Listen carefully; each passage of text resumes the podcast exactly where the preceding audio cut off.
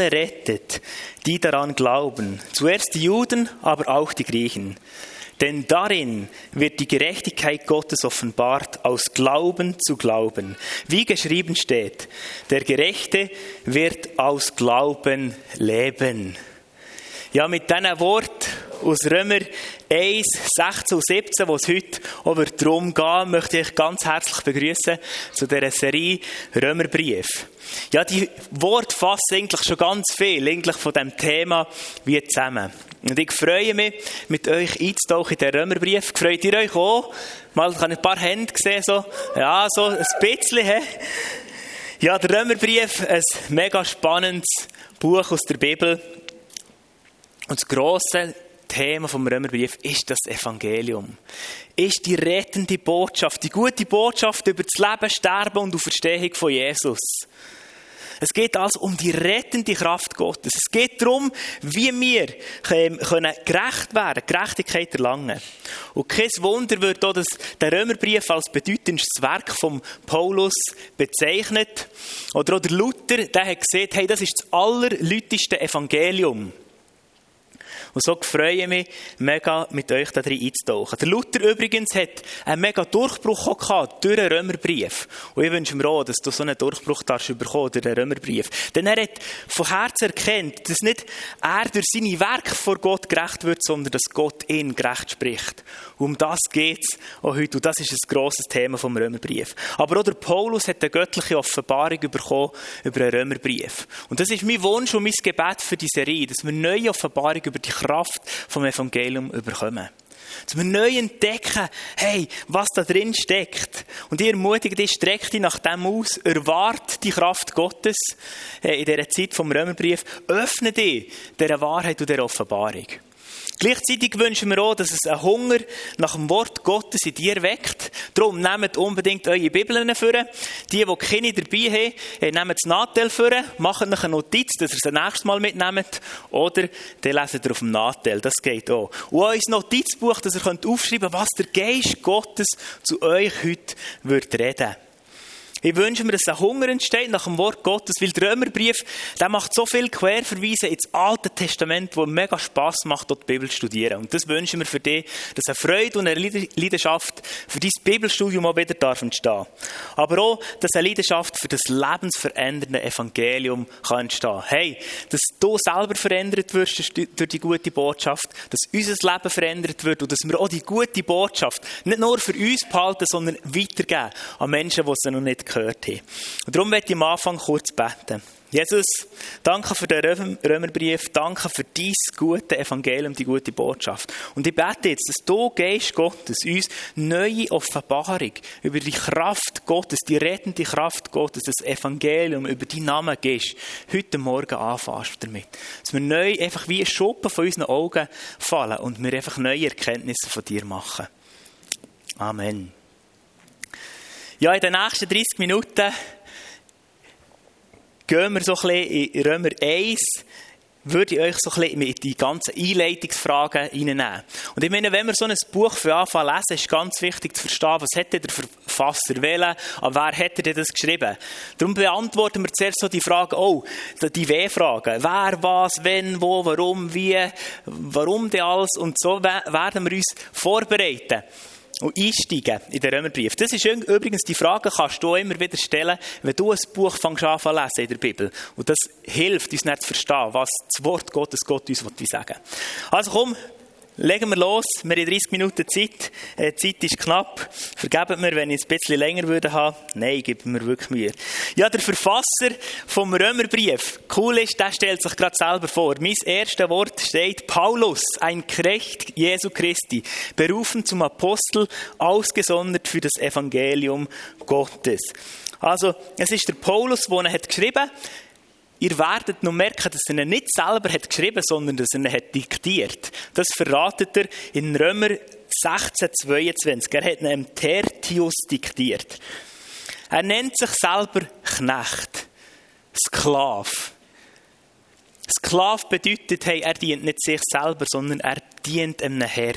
Er ordnet sich einem unter. Er tut sich unter die Autorität von Gott unterordnen. Und das finde ich schon mal stark und demütig. Es geht nicht um ihn, darum seht ihr auch das Evangelium von Christus. Und nicht das Evangelium von Paulus, sondern das Evangelium von Jesus Christus.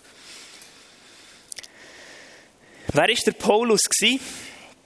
Er ist berufen, ausgesondert, das Evangelium zu predigen. Das haben wir in der Serie Apostelgeschichte gehört, Apostelgeschichte 9 wo der Hananias ihm hat gesehen, hey, Gott hat dich ausgesondert, als Werkzeug das Evangelium in die ganze Welt rauszutragen.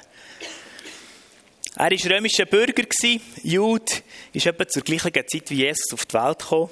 Seine Jugend hat er verbracht in Jerusalem als Schüler vom Lehrer, vom Rabbi Gamaliel. Also er war ein Studierter und bis zu seiner Bekehrung hat er versucht, das Christentum auszurotten. Hat er gekämpft gegen das gegen das Christentum, gegen das Evangelium. Und dann hat er eine Begegnung mit Jesus gehabt. Und ab diesem Zeitpunkt hat er alles dran gesetzt, die gute Botschaft zu verbreiten.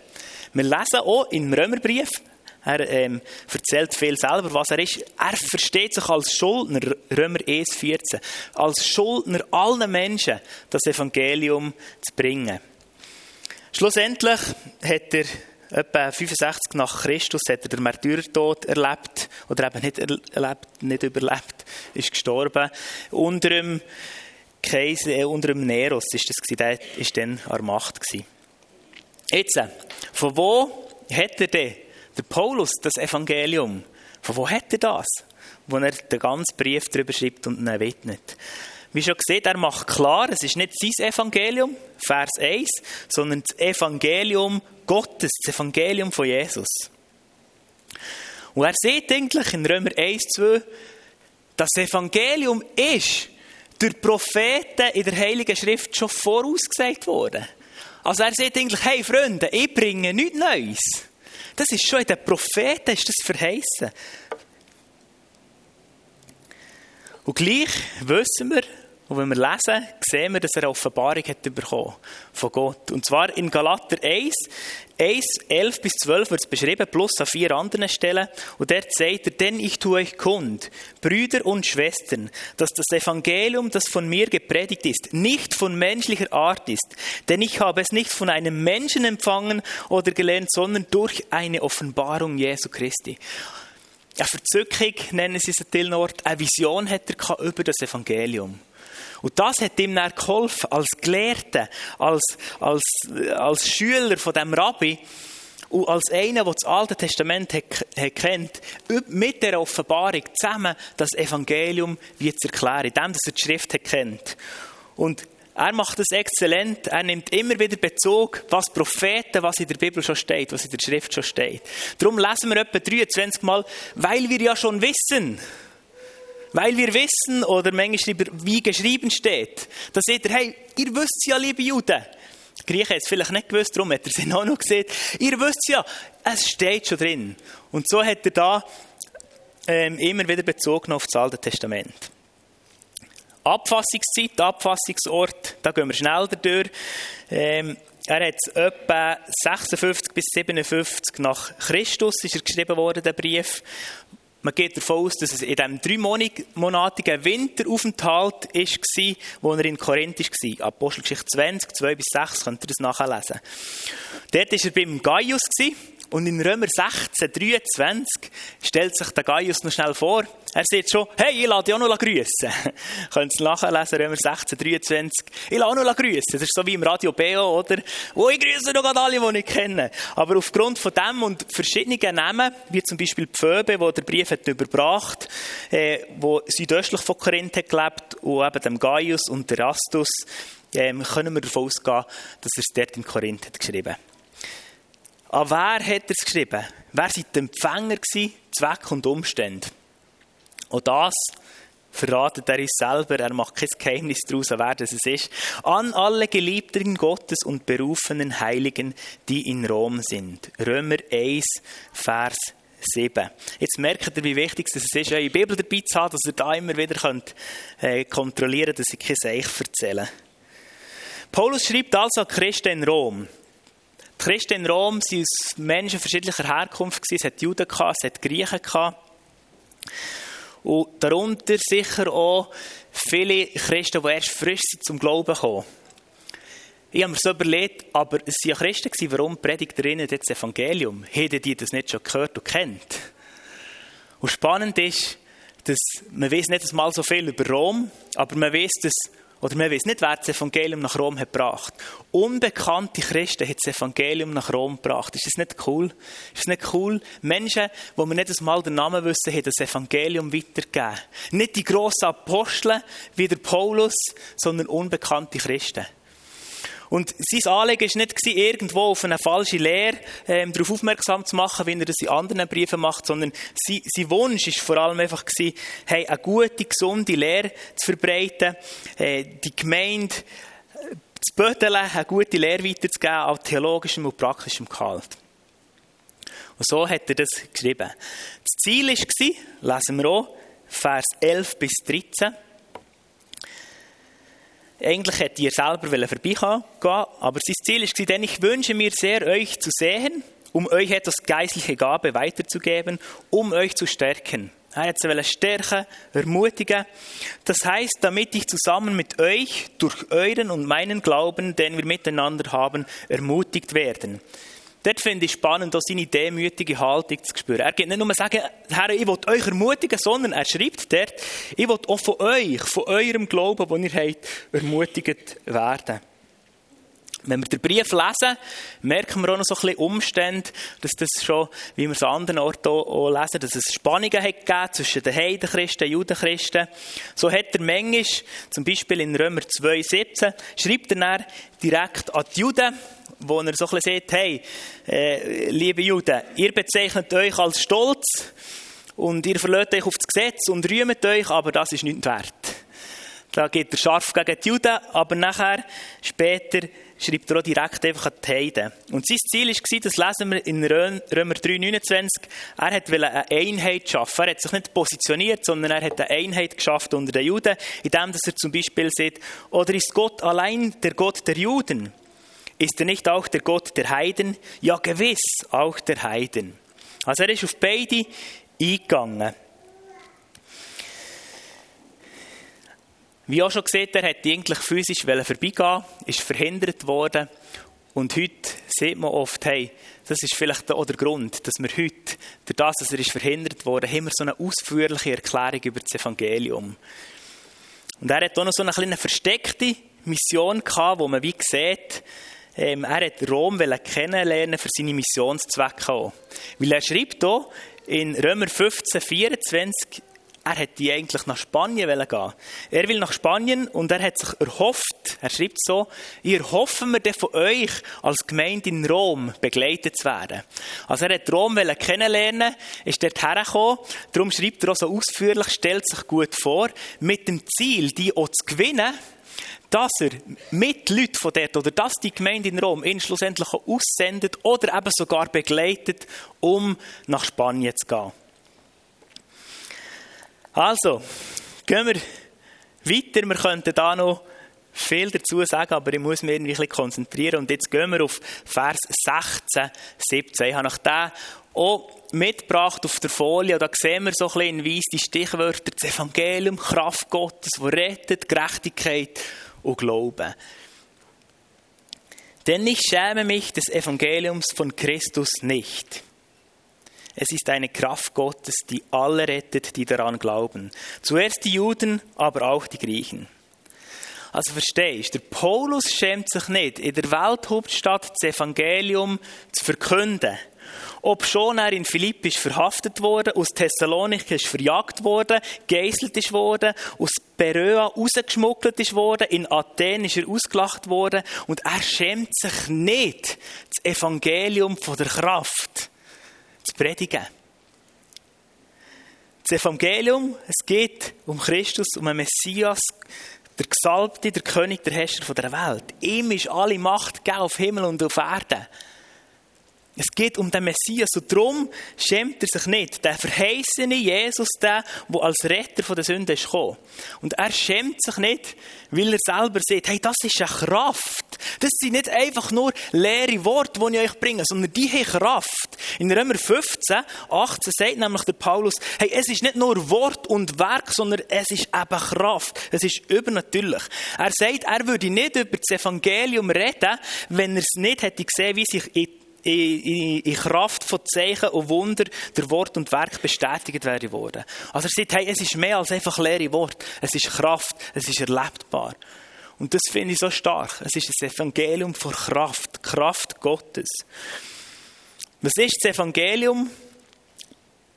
Wo durch Propheten ist verheißen worden, dann müssen wir eigentlich in die Propheten schauen, ja, was denn die unter gute Botschaft ähm, haben verstanden. Und dort können wir, indem dass wir ähm, die Septuaginta haben, das griechische Alte Testament, können wir schauen, welches ist der gleiche Begriff wie Evangelium. Und dort wird er gebraucht als gute Botschaft. Und gute Botschaft wiederum dort heisst, in Jesaja 61, 1 bis 3. Er hat mich gesandt, den Elenden, den Elenden gute Botschaft zu bringen. Das ist gute Botschaft, das gleiche Wort wie das Evangelium dort. Und das heißt, die, die zerbrochenen Herzen zu verbinden, zu verkündigen den Gefangenen die Freiheit, den Gebundenen, dass sie frei sein sollen, zu verkünden ein gnädiges Jahr des Herrn und einen Tag der Rache unseres Gottes, zu trösten alle Trauenden.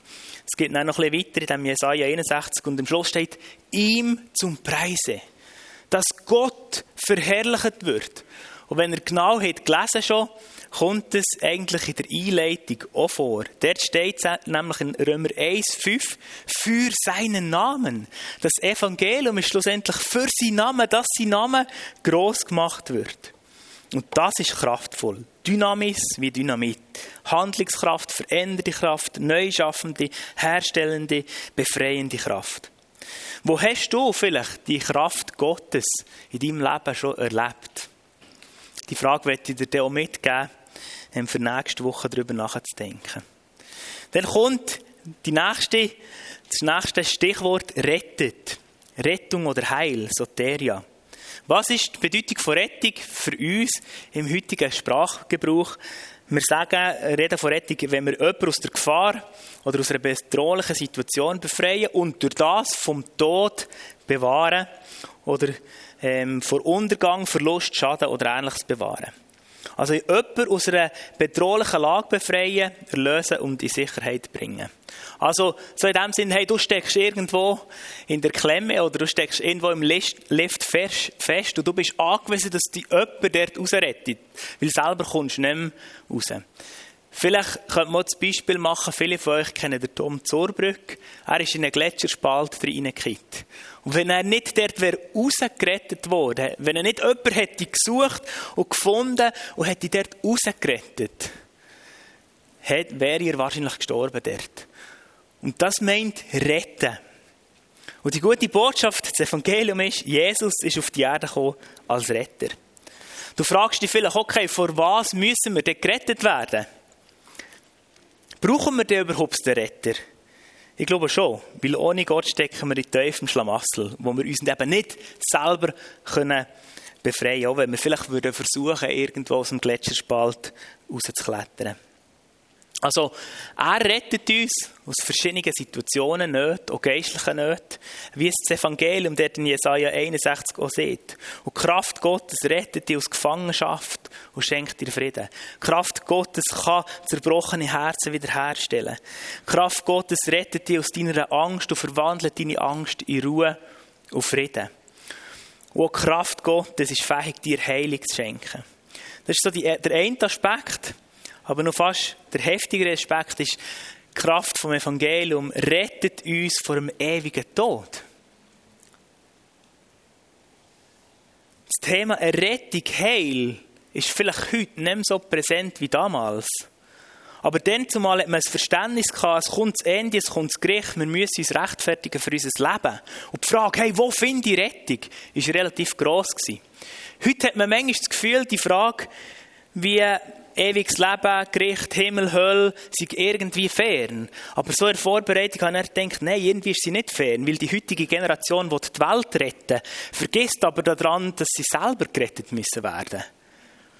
Und dann bin ich ein gedacht, mir nimmt es Wunder, wie, wie unsere Gesellschaft denkt. Und bin dann auf eine Umfrage vom Bundesamt für Statistik gekommen, wo 13.000 Personen hat befragt im Jahr 2019. Und dort ist die Frage, glaubst du an ein Leben nach dem Tod? 45 Prozent haben gesagt, ja, wir glauben, dass es ein Leben nach dem Tod gibt. Eigentlich noch hoch. 34 Prozent glaubt, dass es kein Leben nach dem Tod gibt, von, der, von den Schweizern, die das haben beantwortet. Und 21 Prozent haben gesagt, ja, das wissen wir nicht. Die Frage war auch, glaubst du an eine Macht, glaubst du an einen Gott oder an eine höhere Macht? Also glaubst du an eine Kraft, könnte man auch, ähm, stellen. Und dort haben 40 Prozent gesagt, ja, wir glauben an einen Gott. 40 Prozent haben gesagt, nein. Und 40 Prozent haben gesagt, wissen wir nicht. Spannend ist dann, dass die Bedeutung 40, 40 und 20. Ah, habe ich es falsch gesehen. Ja, ihr seid aufmerksam, das gefällt mir. Ja, seht ihr, müsst mich überprüfen. Das steht jetzt nicht in der Bibel, da müsst ihr beim Bundesamt für Statistik nachlesen. Spannend finde ich, dass auf die Frage, ob die Bedeutung von Religiosität, sie ist mit Religiosität und nicht mit dem Glauben an Jesus äh, benennt, ob die Bedeutung von Religiosität zunimmt in schwierigen Situationen.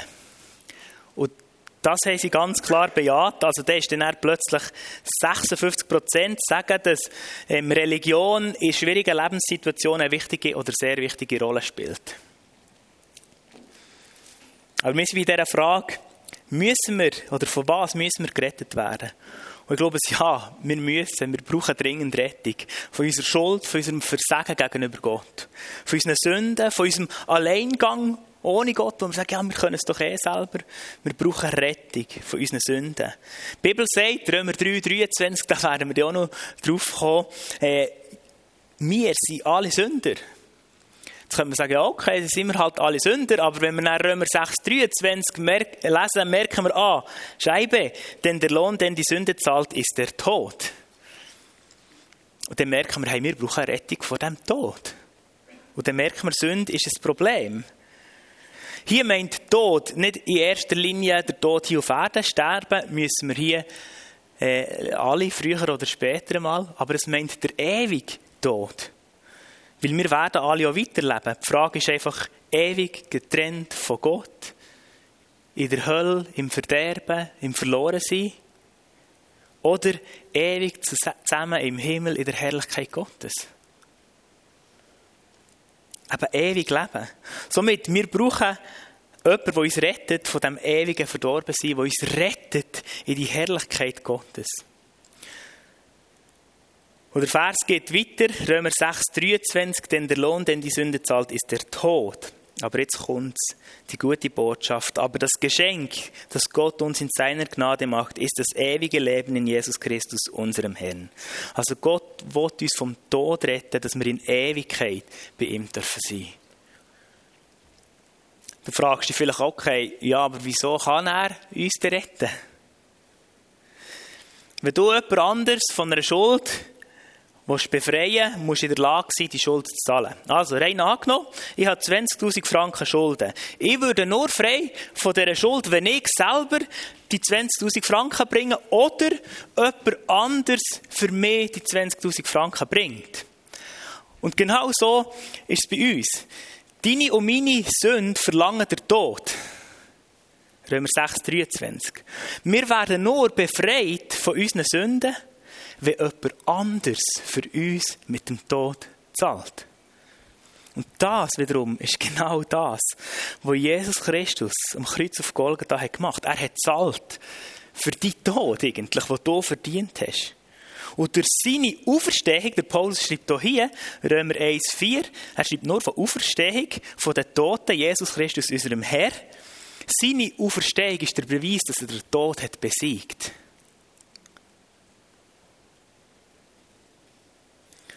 Und jetzt empfehlen wir seine Gerechtigkeit und Rettung durch Glauben.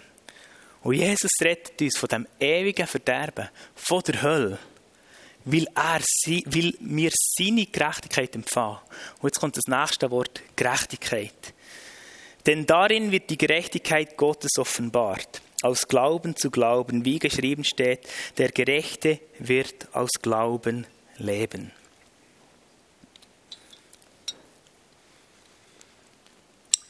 Gebe ein bisschen Zeit für Notizen zu machen. Gerechtigkeit ist ein weiteres Schlüsselwort im Römerbrief. Es kommt 30 Mal vor als Gerechtigkeit und dann weitere 30 Mal in Form von wie gerechtfertigt oder rechtfertigen, äh, wo die gleiche Wurzel hat wie Gerechtigkeit. Und Gerechtigkeit Gottes hat eigentlich wie so zwei grobe Bedeutungen. Die eine Bedeutung ist die Gerechtigkeit, die Gott hat. Also das heißt, Gerechtigkeit ist eine Beschreibung vom Wesen von Gott. Er ist gerecht. Gott allein in sich ist gerecht. Psalm 11,7 steht Was Gerechtigkeit ist, bedeutet aber auch der, der gerecht ist, der gerechte Gott. Und wir wissen auch, der gerechte Gott wird richten und der Schuldig keinesfalls ungestraft lassen. Das steht in Römer, äh, in 2. Mose 34,7. Oder auch eben in den Propheten, er sagt das Evangelium, das die Propheten vorausgesehen In den Propheten steht auch, oder im Psalm 98, 80, dass Gott ein gerechter Richter ist. Denn er kommt, um die Welt zu richten. Sein Urteil über die Völker ist unbestechlich und gerecht. Also, die Gerechtigkeit, die Gott hat, dass er in sich gerecht ist. Und der zweite Aspekt ist die Gerechtigkeit, die Gott schafft. Also seine Gerechtigkeit, die er uns eben als Geschenk anbietet. Dass er dir und mir gerecht spricht. Das ist die zweite Bedeutung, von Gerechtigkeit Gottes. Und auch das ist prophetisch in Jeremia 9, 23 vorausgesagt worden. Und dort steht nämlich, Wer sich rühmen will, der rühme sich dessen, dass er klug sei und mich kenne, dass ich der Herr bin. Und jetzt stellt er sich vor, der Herr, der Barmherzigkeit, Recht und Gerechtigkeit übt auf Erden. Denn solches gefällt mir, spricht der Herr. Und jetzt die Challenge ist, dass viele oder dass wir oft in der Gefahr sind, unter Gerechtigkeit Gottes einfach darunter zu verstehen, an Gott fordert Gerechtigkeit und wir werden, wir müssen irgendwie mal gerecht sein und sind schnell in dem Ding, dass wir denken, oh, wir werden gerecht in dem, dass wir äh, durch unsere Werke irgendwie äh, etwas können aufbringen können, dass wir eben schlussendlich keine Schuld mehr haben. Aber Werkgerechtigkeit geht nicht. Wir schaffen es nicht, weil wir werden irgendwann merken, okay, ähm, wenn wir den Anspruch versuchen, gerecht zu sein im Sinn von, wir ähm, leben konsequent nach dem, nach dem Wort Gottes, nach seinen Regeln, nach seinen Geboten und dann merken wir früher oder später, hey, wir schaffen es nicht, wir sind eben alle schuldig und wir schaffen es nicht, wir haben Sünde, wo wir selber irgendwie müssen jemanden haben, der uns gerecht spricht. Und wir brauchen die Gerechtigkeit, die Gott uns schenkt. Oder gerecht wird aus Glauben leben, ewig leben. Das ist das, was der Vers sagt. Da kommt das nächste Wort Glauben. Und wisst ihr, wir gehen jetzt heute schnell durch. Das Wort Gerechtigkeit wird uns noch oftmals begegnen, so wie Retten und Glauben auch. Aber es bedeutet Glauben eigentlich. Es bedeutet eigentlich etwas für wahr halten. Zwei Beispiele. Ich habe mindestens 10 Stunden gebraucht für die Vorbereitung dieser Predigt. Jetzt kannst du sagen, uh, kaum zu glauben. Du warst ja letzte Woche die ganze Zeit am Klettersteg. Aber wenn du dann siehst, mal ich glaube dir, dann siehst du, wie ich tue das, was du mir sagst, wie für wahr halten. Ein anderes Beispiel. Ich habe letzte Woche den Klettersteg in einer Stunde gemacht, in Kandersteg. Jetzt siehst du, kaum zu glauben.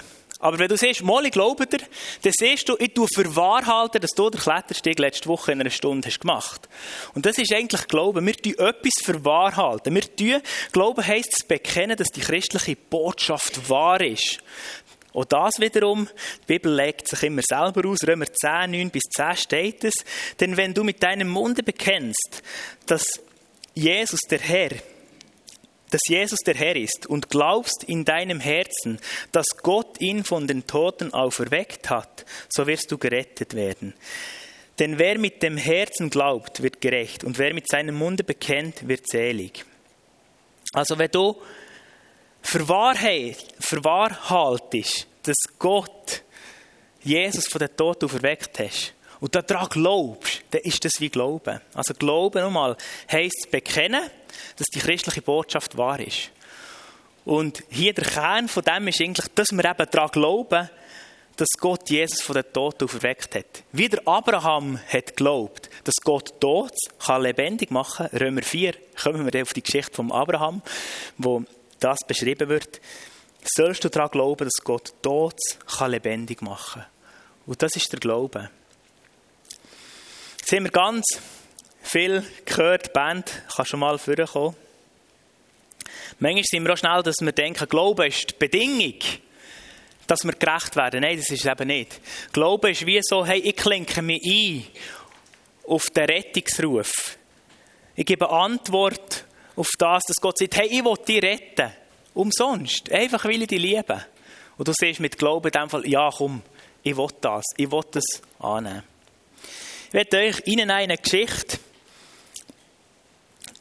wo das irgendwie versucht zusammenzufassen. Die Geschichte vom Kapitän.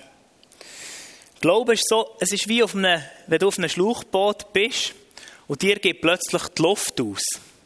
Und du merkst, Scheibe, mein Schlauchbötli, die Luft geht aus, ähm, ich brauche eine Rettung, ich muss erlöst werden, sonst versaufen hier im Schlamassel oder im Wasser besser sieht. Und Glaube ist wie, wenn er ein Kapitän mit seinem Schiff vorbeifährt und dir den Rettungsring zuschießt und sagt, hey, ich will dich retten, komm auf mein Schiff. Dann ist wie die Wahl bei dir. Du kannst wie sagen, ja, ich nehme den Rettungsring an, ich ergreife den. Oder du sagst, hey, nein, ich sehe da bei weitem noch eine, Insel, ich probiere es mal selber. Du weißt aber auch, wenn du den Rettungsring annimmst, dann kommst du auf das Schiff von dem Kapitän. Und dann bist nicht du der Kapitän, sondern dort gelten irgendwo auch die Regeln, die der Kapitän gibt. Und Glaube ist eigentlich wie den Rettungsring anzunehmen und zu sagen, hey, ich komme und vertraue dem Kapitän. Ich glaube daran, dass er es gut wird meinen und ich tue mich auch dem Kapitän unterordnen als Knecht oder besser gesagt vielleicht als Matros. Und er hat sich entschieden, ich komme auf das Schiff. Was passiert auf dem Schiff? Die Geschichte geht weiter. Weil der Kapitän ist auf Reisen war. Die Nahrung war streng rationiert. Sie gewusst, wenn wir jeden Tag so viel essen, wird die ganze Besatzung es überleben und sicher ankommen. Eines Tages ist aber der Küchenchef zum Kapitän gekommen und hat gesagt, hey, wir haben ein Problem. Es wird Nahrung geklaut. Wenn das so weitergeht, werden wir die längere Reise nicht überleben. Der Kapitän hat gesagt, okay, die Person, die klaut, die muss bestraft werden. Es darf nicht so weitergehen. Er hat die ganze Besatzung hergerufen und hat gesagt, wenn noch mal jemand von hier von euch Matrosen und ganze Besatzung Nahrung klaut, der wird ausgepeitscht der muss bestraft werden, weil das ist nicht gerecht. Ein paar Wochen sind weitergegangen und plötzlich ist der Kochchef wieder gekommen und gesagt, hey du, wir haben die Person gefunden, die Nahrung klaut. Der Kapitän hat schon gerade anordnen, also am Ast binden, auspeitschen. Und der Kochchef sagt, wir haben ein grosses Problem. Es ist deine 90-jährige Mutter, die du auch noch hast mitgenommen auf die Reise. Die Nahrung klaut, hier. Jetzt war der Kapitän im Seich. Er liebt seine Mutter über alles. Aber er weiß genau, wenn ich sie nicht auspeitsche, bin ich nicht gerecht, dann bin ich nicht glaubwürdig. Und so ist er genau in dieser Spannung drin.